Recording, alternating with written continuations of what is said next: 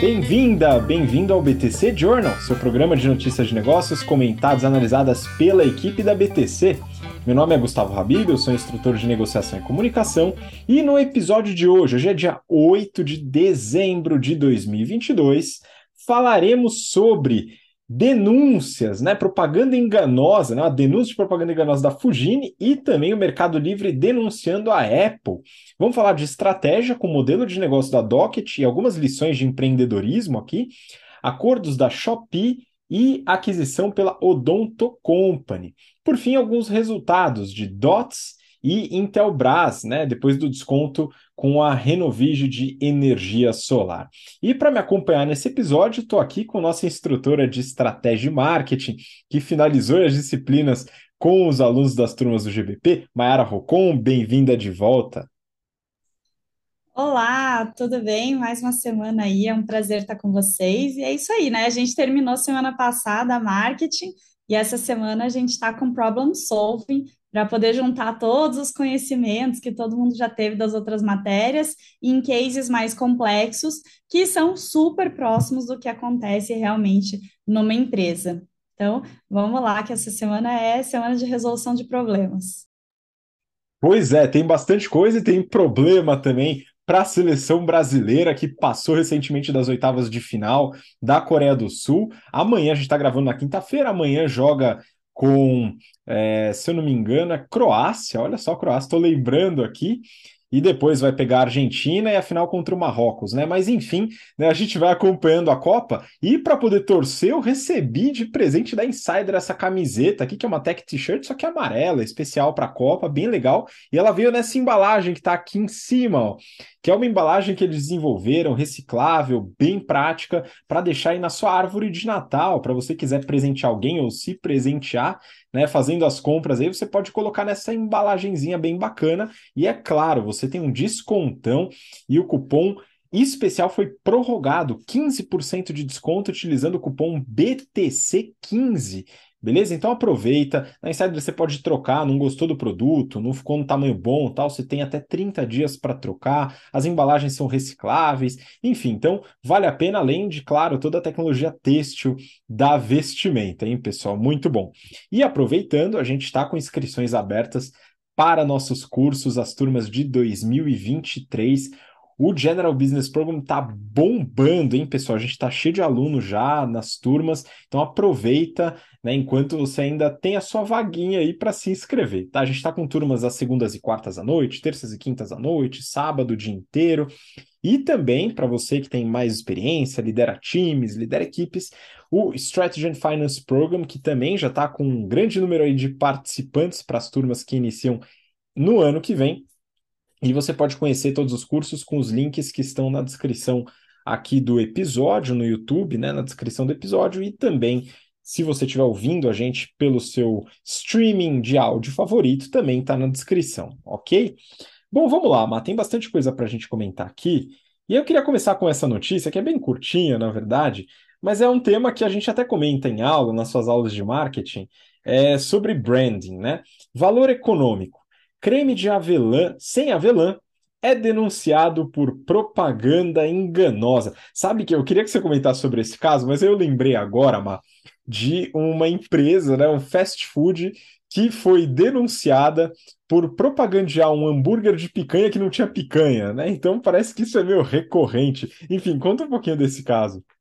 Exato, né? Então, quando acontece assim, você tem que falar que é sabor, tem que falar que é, tem aromas, né? Não pode fazer. E a, a Fujini, ela fez do jeito mais errado do mundo, porque ela não só chamou o produto de avelã creme, como ela colocou a descrição de creme de avelã com cacau e ainda colocou um desenho ali no pote com algumas avelãs. Então, óbvio que você está induzindo o consumidor a erro. Então, o IDEC, né, Instituto Brasileiro de Defesa do Consumidor, encaminhou denúncia de publicidade enganosa, é, e aí eles vão aí, né, ver o que, que vai acontecer. Provavelmente eles vão receber uma multa e vão ter que ou mudar a fórmula ou mudar o nome, a descrição e a imagem que eles colocaram ali. Então, muito chato, né? Até eles comentaram que talvez tenha mais um probleminha, porque eles colocaram um desenho com criança, com dinossauro, e você não pode, né, ficar fazendo publicidade para crianças menores de 8 anos. Então,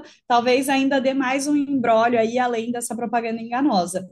E aí o comentário aqui, né, óbvio, é super enganosa, super errado, não se faz isso, ainda bem que foi denunciado e tomara que sirva também de exemplo, assim como a gente viu das redes de fast food, né? Até você vai comer, por exemplo, ah, vou comer um torcida picanha. Cara, tá escrito sabor picanha bem claro, você sabe que não tem picanha ali, né? Então isso tem que ficar muito claro para o consumidor. Outra coisa que eu comento muito nas aulas de quando a gente fala de P de promoção, né? Como que você promo promove o seu produto, eu falo muito de antes de você lançar alguma coisa para o mercado, você tem que passar isso pelo jurídico, por compliance, você tem que passar isso por muitas pessoas dentro da empresa ou a Fugine não passou por ninguém internamente, ou todo mundo falou assim: ah, não, tá ótimo, não tinha conhecimento suficiente para falar que estava péssimo, né? Então, assim, eu imagino qualquer, qualquer pessoa do jurídico ou de compliance teria olhado isso, teria falado, cara, tá tudo errado. Não dá para afirmar que é um creme de avelã com cacau, não dá para colocar esse nome que induz ao erro, e muito menos essa imagem, né? Então, muito chato isso, falta de processo de compliance também interno da empresa. E por fim, óbvio que isso destrói marca, né? Então, quando é que você vai confiar de novo na empresa, né? Você vai, vai se sentir enganado ali. Então, destrói a confiança da empresa. Talvez eles até percam consumidores que eram fidelizados. Exatamente. Né? Então é muito importante a gente ficar atento a determinadas regras né, que os países colocam para a marca, né, para branding, e esse tipo de coisa é meio óbvio realmente que não deveria poder, né, e não pode de fato você fazer esse tipo de propaganda enganosa. Então tem que ter uma atenção, porque isso pode gerar multas elevadíssimas. E aí esse esse cuidado, né, é, ele tem que ser trabalhado e a observação, por exemplo, aos órgãos reguladores em cada área. E antes da gente seguir para a próxima notícia, eu estava lembrando, eu dei aula ontem na turma 101, um abraço aí para todo mundo da turma 101 do GBP, sobre problem solving. E a gente começou a resolver um caso que é um caso de verticalização através de um M&A, em que é, nessa possível aquisição, né, a gente precisa analisar o cenário pós-aquisição, precisa calcular a sinergia através da, da, da margem bruta e também o valor da empresa adicional, market cap incremental com essa verticalização. Se você não entendeu absolutamente nada do que eu falei aqui ou não sabe resolver esse tipo de problema, as inscrições estão abertas. Por gentileza, tá? Os alunos já estão craques aí nesse tipo de problema. Porém, ali um aluno perguntou, viu, Mar? Ele falou: olha, mas a gente está adquirindo uma empresa no mercado e será que essa concentração de mercado na aquisição da empresa não vai dar problema no órgão regulador? Eu falei, bom, um ponto, né? O caso não tem esse aspecto né, na, na, resolução do caso, mas se você atuar nessa área e precisar realizar uma aquisição, você deve ficar atento, atenta nesse tipo de movimento e se isso vai infringir algum, alguma, algum ambiente competitivo, por exemplo. E aí isso entra na notícia que eu quero comentar agora, depois de todo esse meandro, né? É, do valor econômico também. Mercado Livre entra com denúncias contra a Apple no México e no Brasil. Bom, vamos lá. O Mercado Livre ele entrou com uma denúncia contra a Apple nesses países, alegando práticas anticompetitivas pela gigante de eletrônicos. A reportagem ela diz que foi atrás da Apple, mas eles não quiseram comentar. Qual que é o cerne da denúncia? A Apple Store e as limitações que a Apple impõe tanto na distribuição dos aplicativos na loja, como nas compras dentro dos apps.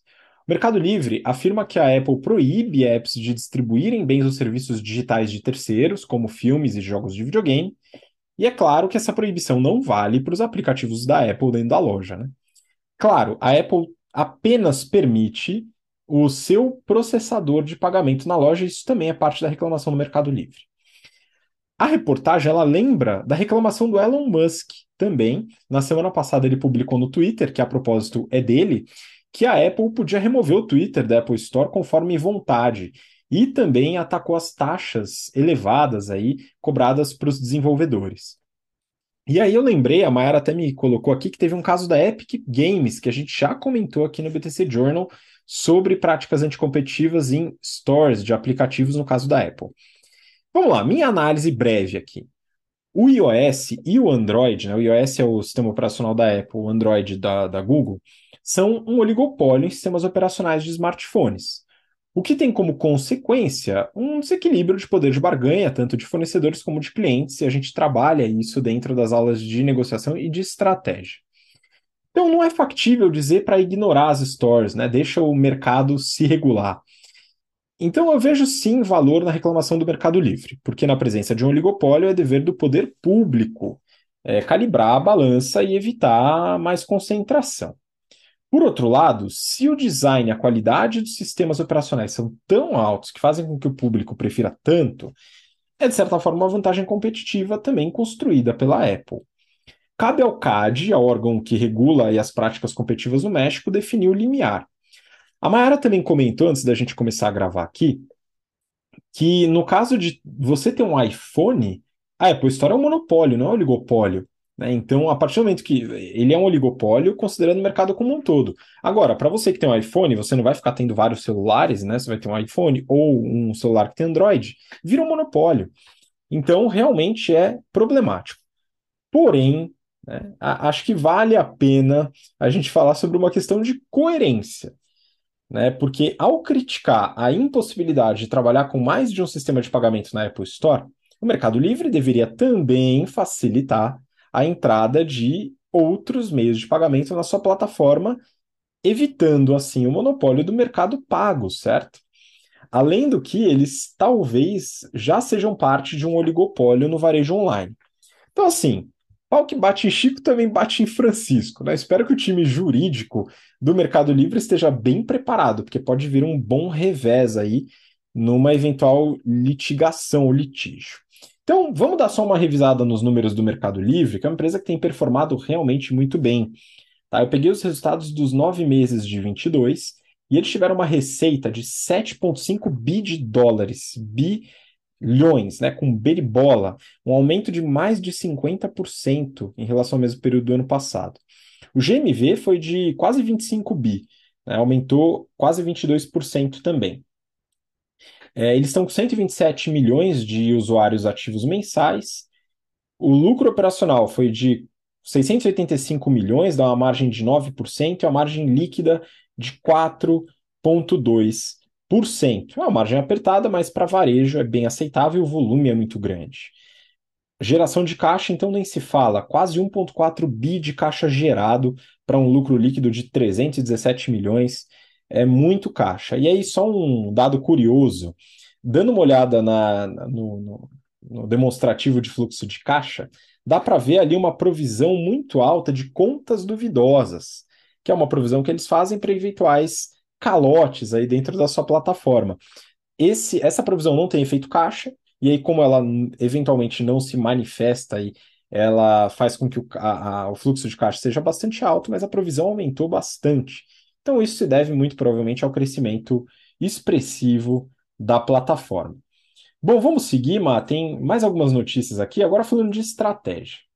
Eu vou para uma notícia do Brasil Journal, é, e o título é Docket, a startup anti-burocracia, levanta 110 milhões de reais com Gerdau e Bradesco.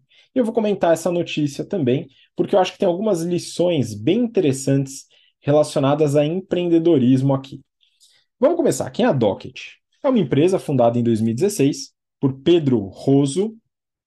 Ele era um funcionário do time jurídico de uma construtora e tinha que organizar uma série de documentos.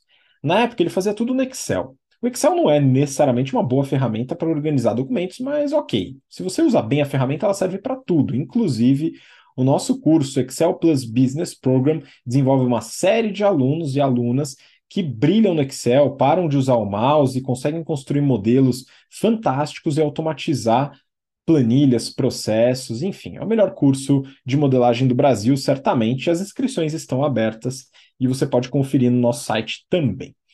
Bom, voltando. Ele viu a necessidade de organizar os documentos, fazer controle de vencimento de matrículas de imóveis, por exemplo, uma coisa bem específica.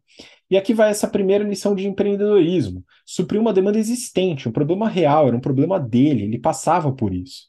Não é inventar a roda, não é criar um problema, imaginar, não, é um problema vivencial mesmo. O primeiro cliente foi, olha lá, a construtora onde ele trabalhava. E aqui vai a segunda lição: contatos. A gente hoje passa aí, apesar de enfraquecida um pouco, tem uma certa ideologia de empreendedorismo que faz algumas pessoas acreditarem que basta criar um aplicativo e partir para o abraço. Tem que tomar um pouco de cuidado. Coincidentemente, as plataformas que crescem são aquelas em que os fundadores têm contatos, né, tem contatos com investidores, os investidores têm outros contatos, você encontra algum espaço para crescer em algum lugar que você conhece, né? Ou você acha que algum investidor vai procurar é, empresas para investir no Google, né, pessoal? Não é assim que funciona.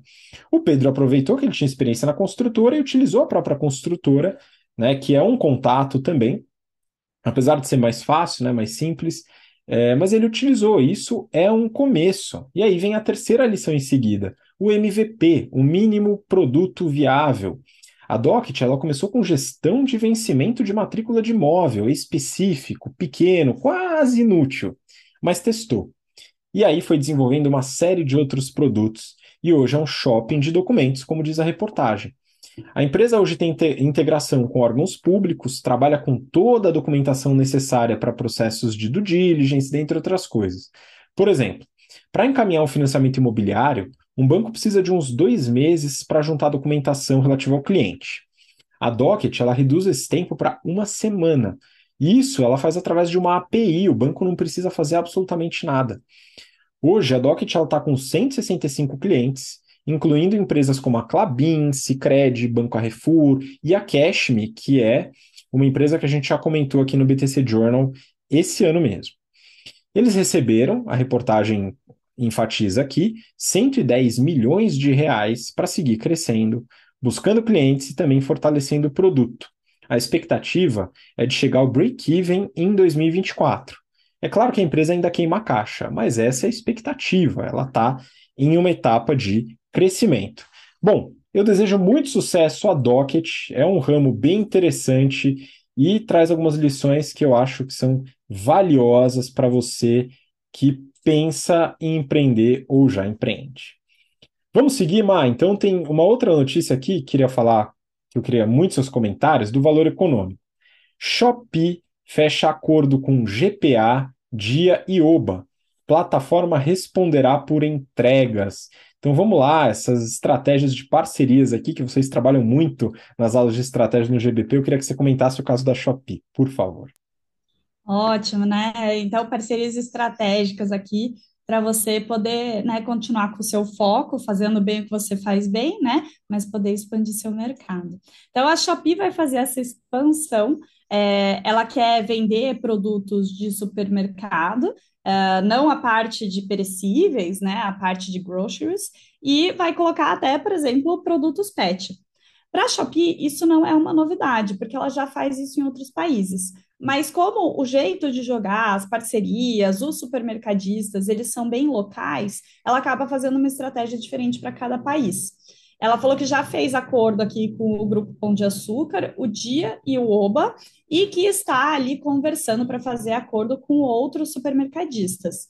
Eles falaram que os supermercados vão ficar na área chamada Shopee Oficial, que é a área de grandes marcas, que já tem ali Heineken, Nestlé, Cacau Show, né? E que a entrega vai ser feita pela Shopee, né? Pelos transportadores logísticos da plataforma deles. Uma breve comparação aqui, né? Magazine Luiza, Americanas e Mercado Livre, que vão ser os grandes concorrentes deles aqui, também fazem a entrega pelas plataformas deles. Só que eles têm entregas que começam ali em 15 minutos, sendo que a maioria das entregas seriam em até 24 horas. E essa é a, a maior questão, né, para a Shopee entrar nisso, porque apesar dela ter ampliado bastante o número de CDs, o número de armazenagens rápidas ali, né, pequenos CDs mais próximos de centros urbanos, desde 2020, ela está bem forte no Brasil, ela ainda é bem menor do que essas três possíveis concorrentes aí. Então, né, talvez o prazo de, de entrega deles não seja tão atrativo quanto das outras. Aí eles não comentaram muito esses prazos, mas falaram que vão trazer incentivos para as pessoas nesse começo, para as pessoas realmente irem lá e fazerem as compras que elas ainda nunca fizeram no supermercado pela Shopee. Eles falaram que eles vão dar descontos de até 40% e cupons, que é bem mais ou menos o que ela faz hoje com a parte de vestuário, por exemplo, moda, né? Então, eles falaram que compras acima de 120 reais tem cupom de 20 reais, compras acima de 200 reais tem cupom de 30 reais, que é mais ou menos como os clientes da Shopee estão acostumados a comprar, né, com esses cupons por é, valor de compra. Mas bem, né, a gente sabe, a gente já está falando bastante isso aqui no Journal, que agora em 2022 a gente está vendo uma desaceleração das vendas online. Por quê? A gente teve um ramp-up muito forte em 2020 e 2021 com pandemia, né? Tanto as pessoas aprendendo a comprar online, quanto elas se acostumando e até se viciando em compras online. Mas agora a gente está voltando muito para o presencial. E aí esse crescimento que estava gigantesco, ele está desacelerando. Então as pessoas tanto estão comprando menos em marketplace, quanto também estão baixando menos os aplicativos mas mesmo assim a Shopee está vendo as compras crescerem e o, o retorno por pedido melhorando, né? Então, as vendas deles nesse ano, no segundo TRI, aumentaram 270%, e no terceiro TRI, 225%, tudo comparado com o ano passado. O EBITDA deles ainda é negativo aqui no Brasil por pedido, mas também está melhorando. Então, no segundo TRI, esse EBITDA foi menos 1,42 dólar por pedido. No terceiro TRI, eles já conseguiram reduzir isso para menos um dólar, né? Então, eles estão vendo ali o resultado melhorando com escala, que faz todo sentido, como a gente estuda na parte de é, estratégia, né? Mas bem, e aí com essa estratégia, eles também trazem algo positivo para os clientes supermercadistas, porque é mais barato você vender pela Shopee mesmo com a taxa que eles vão co é, cobrar, do que, por exemplo, você vender pelo Google, porque a mídia online está ficando cada vez mais cara, e aí quando você coloca um anúncio lá no Google, as pessoas clicam, aí você paga tal, e acaba ficando meio caro trazer esse cliente para o seu site. Então, pela Shopee, não vai ser tão caro quanto fazer mídia online pelo Google. Então, também tem esse ponto positivo não só para o consumidor, mas também para o cliente.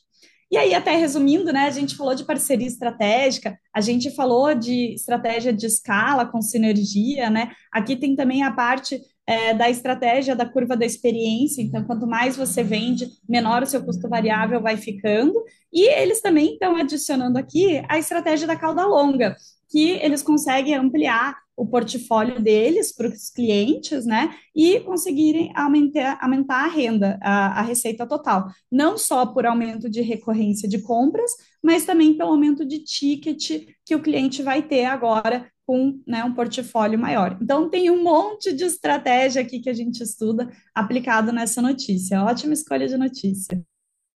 Pois é, eu achei bem legal também, porque realmente, além da, da empresa ter um crescimento expressivo, a gente tem todas essas estratégias interessantes que a gente aborda e trabalha através de casos em aula, em pessoal. Então, realmente, muito mais imersivo do que a gente tem aqui no podcast, que é mais é, tranquilo para você ouvir aí no trabalho, no transporte, dentro do GBP e do Strategy and Finance.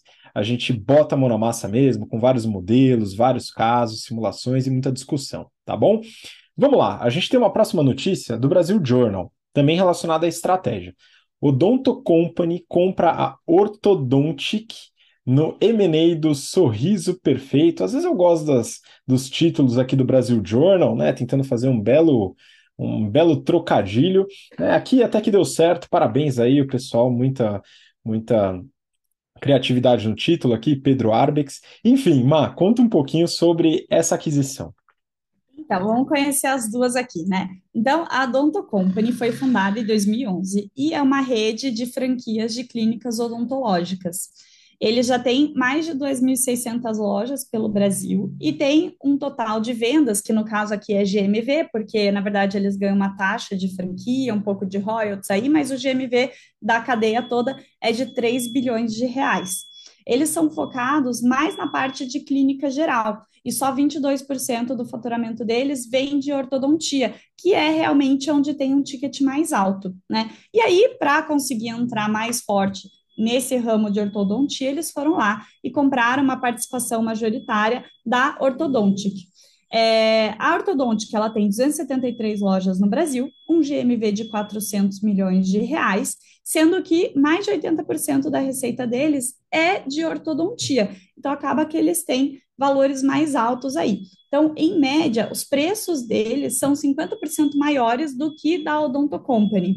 E só para a gente ter uma noção aqui de rendimento por loja, né? O GMV por loja da Ortodontic é 27% acima do GMV por loja da Odonto Company. Então, realmente dá para ver que eles estão conseguindo fazer não só a entrada nesse ramo de ortodontia, mas também aumento de ticket exatamente pelo portfólio, né?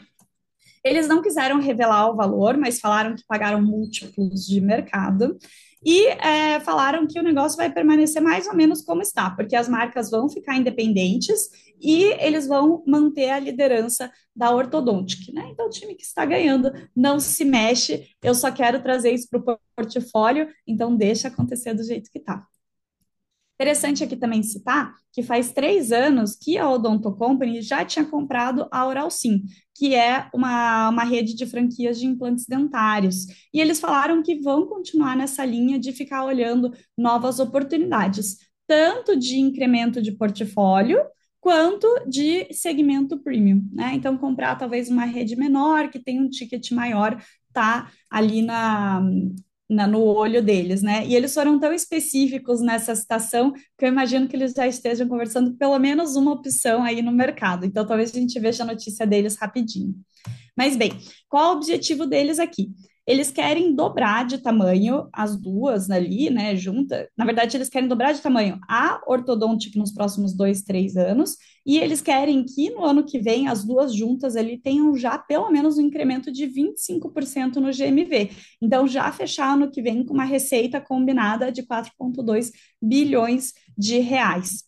Eles também foram perguntados sobre IPO, né? Então, ah, o negócio está crescendo, né? Quando vocês vão fazer IPO? E eles falaram assim: olha, exatamente por isso. Esse negócio está crescendo, é uma receita recorrente muito bem estabelecida, né? Então, o cliente, por exemplo, de ortodontia, ele vai ficar voltando, né? Implante dentário, ele vai ter que fazer várias consultas. E aí, eles é, falaram que tudo isso, com uma boa administração, eles têm uma forte geração de caixa. Então, eles não têm uma visão aí de IPO, pelo menos para os próximos dois, três anos, né? Eles não estão pensando em fazer desinvestimento do negócio através de IPO. Então, bem interessante aqui, né, o negócio deles. Primeiro de tudo, eles têm um foco estratégico muito forte, né? Então, foi fazer, é uma franquia de clínicas odontológicas, foi fazer compra, compra o quê? A franquia de implante dentário, a franquia de ortodontia. Super foco estratégico, né? Às vezes a gente discute em estratégia aquelas empresas que vão fazer uma coisa que não tem nada a ver, que você não aproveita nada do seu conhecimento, das suas capabilities, né? Então, aqui perfeitas aquisições. Segundo ponto, além de ser uma aquisição com foco estratégico muito bom, foi uma aquisição com esse foco de ter uma posição mais forte num nicho complementar que tem um ticket mais alto, que é a ortodontia, né? Terceiro ponto, né? Eles estão ali com escala, porque quanto mais escala você tem, menor o seu custo vai ser, né? Então, de novo, a mesma estratégia que a gente viu na, na notícia que eu comentei antes.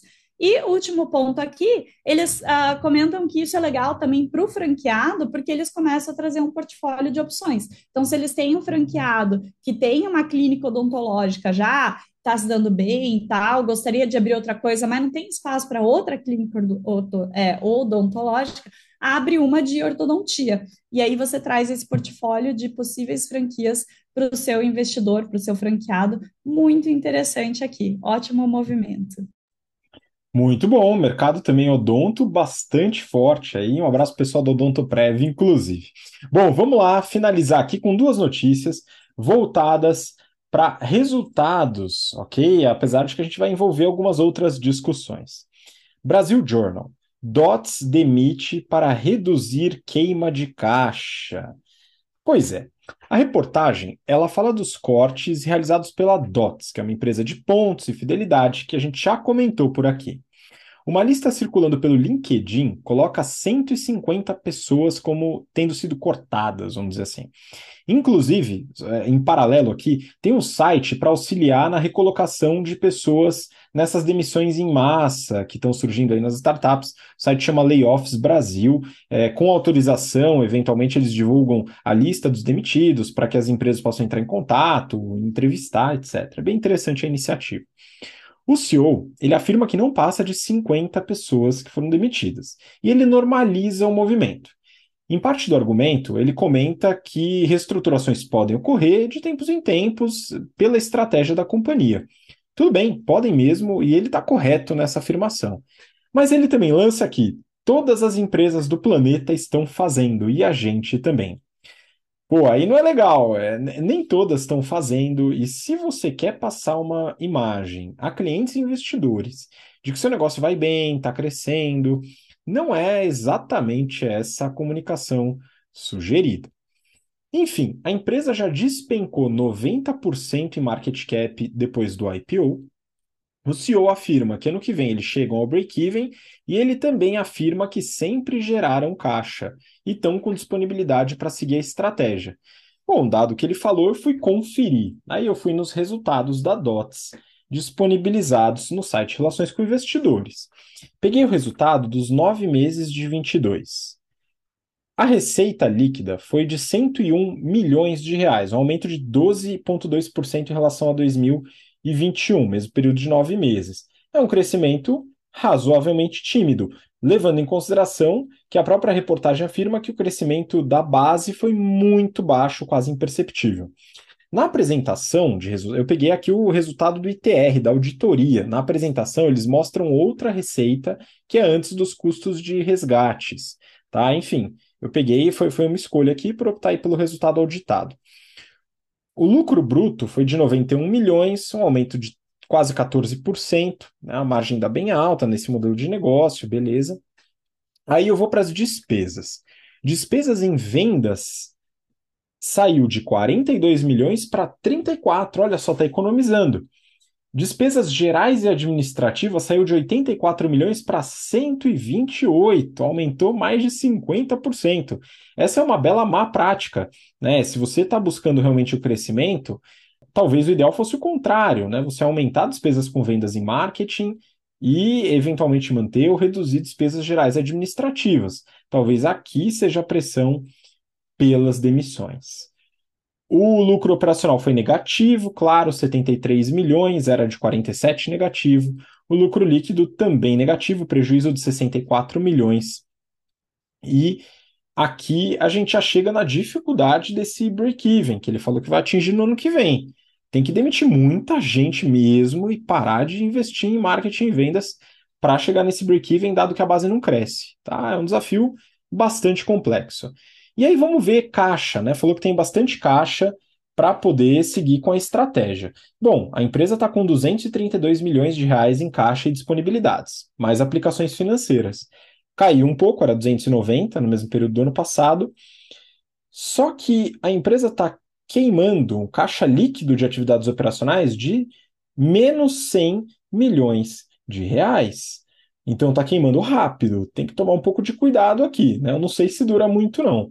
Aí, se a gente pega o balanço patrimonial, ativo circulante 279 milhões, passivo circulante 341. Ou seja, já está com índice de liquidez corrente menor do que 1, não tem ativo para bancar o passivo.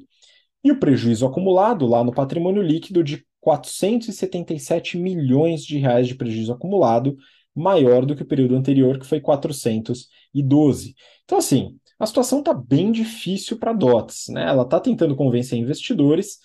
Os layoffs, as demissões, é, fazem parte dessa tentativa de mostrar algum resultado, e na incapacidade ou impossibilidade de conseguir novos usuários, aumentar muito a receita, né, ou a quantidade de, de usuários do programa de pontos e do programa de fidelidade, vai ser difícil sem uma redução drástica nas despesas gerais e administrativas.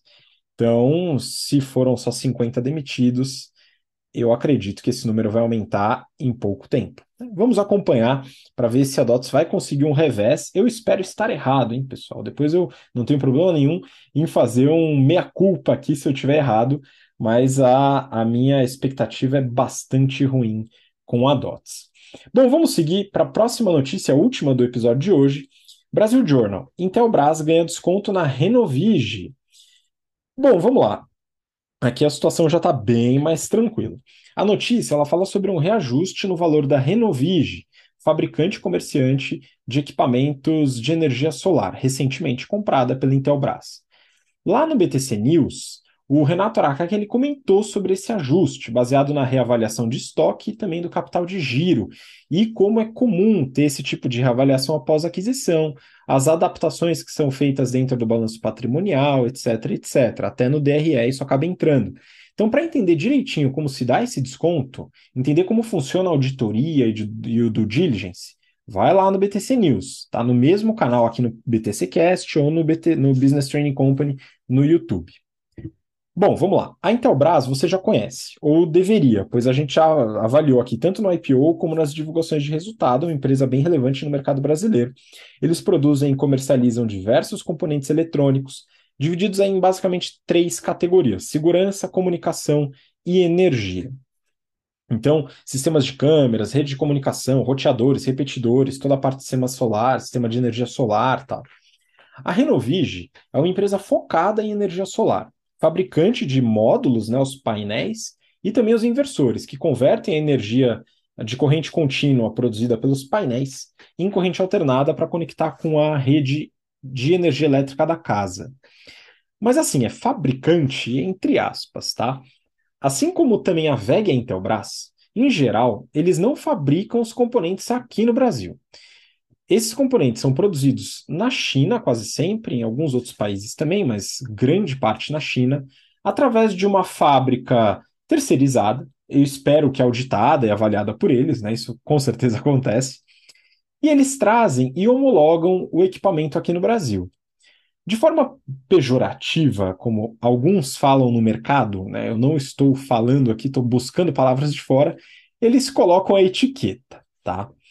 Enfim, é claro que tem muito mais trabalho do que isso, mas vale esclarecer que a produção e venda dos módulos também envolve importação, tá? Então existe esse risco inerente ao negócio também.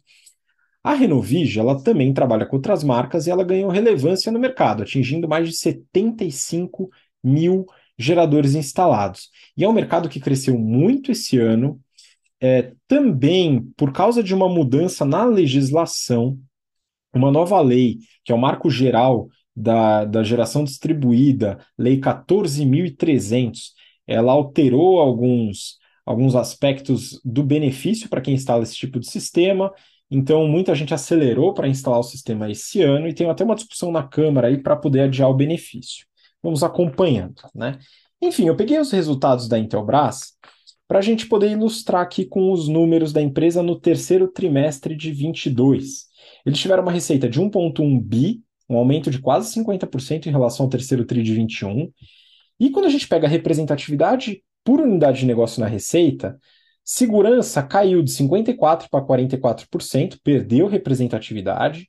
Comunicação também perdeu de 28% para 22% e energia ganhou muita representatividade, foi de 18% para 34%. Quando a gente pega a margem bruta, a margem consolidada é 28%. Lembrando que tem fábrica, né? Os equipamentos solares são, a grande maioria, produzidos na China, porém muita coisa também é produzida nas fábricas da Intelbras aqui no Brasil, tá? E aí a empresa tem uma margem bruta de 28% e, por segmento, margem bruta em segurança é 35%, em comunicação 29% e em energia 19%. Inclusive, foi a única que perdeu margem bruta, uma queda de 1,3 pontos percentuais. E assim, eles não falam, tá? Mas isso é competição. A, a BYD veio forte, trouxe fábrica para o Brasil, outras revendedoras ganhando muito espaço no mercado de energia solar. E tem uma empresa que, inclusive, tem vários ex-alunos nossos que desenvolve uma série de estudos e relatórios voltados para esse mercado, que é a Greener. Então, se você der uma olhadinha aí, pessoal, se você estiver acompanhando aí, você que foi aluno, aluno nosso e atua na Greener, um abraço, um excelente trabalho que vocês estão fazendo aí para esse mercado. É legal para avaliar o setor, tá? Os relatórios deles, claro que tem custos, mas tem alguns que são gratuitos, então você consegue acessar um pouquinho desse mercado, tá? Que é bastante competitivo.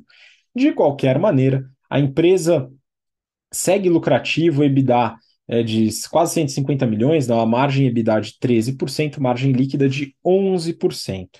E aí, para finalizar, a empresa, claro, geradora de caixa, 316 milhões de caixa gerado, e o ROIC, que eles calculam e mostram lá até o racional do cálculo, ele caiu bastante.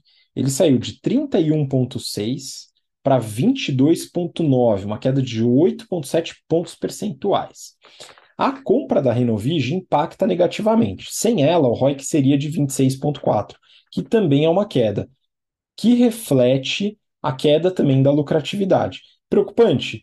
Certamente que não. A empresa ainda gera caixa e o ROIC ainda é bem alto. Se a gente faz uma comparação, claro que a comparação deles não é com a Selic, mas a Selic hoje mantida a 13,75 tem uma distância razoável tá?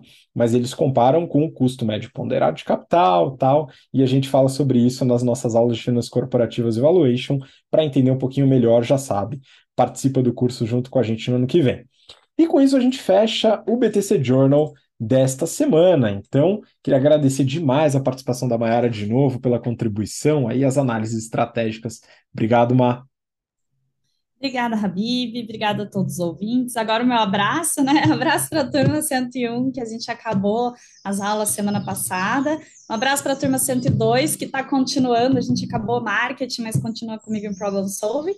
E também para a turma 100, né? Que não me conhecia antes e agora a gente se conheceu essa semana para ter a aula de Problem Solve. Então, um abraço aos alunos aí e até a próxima semana aos ouvintes. Muito obrigado, Mar. Obrigado você que acompanhou a gente até agora, pelo interesse, pela paciência. É claro, nos encontramos na próxima semana para mais um episódio do BTC Journal. Um grande abraço e até lá. Tchau, tchau.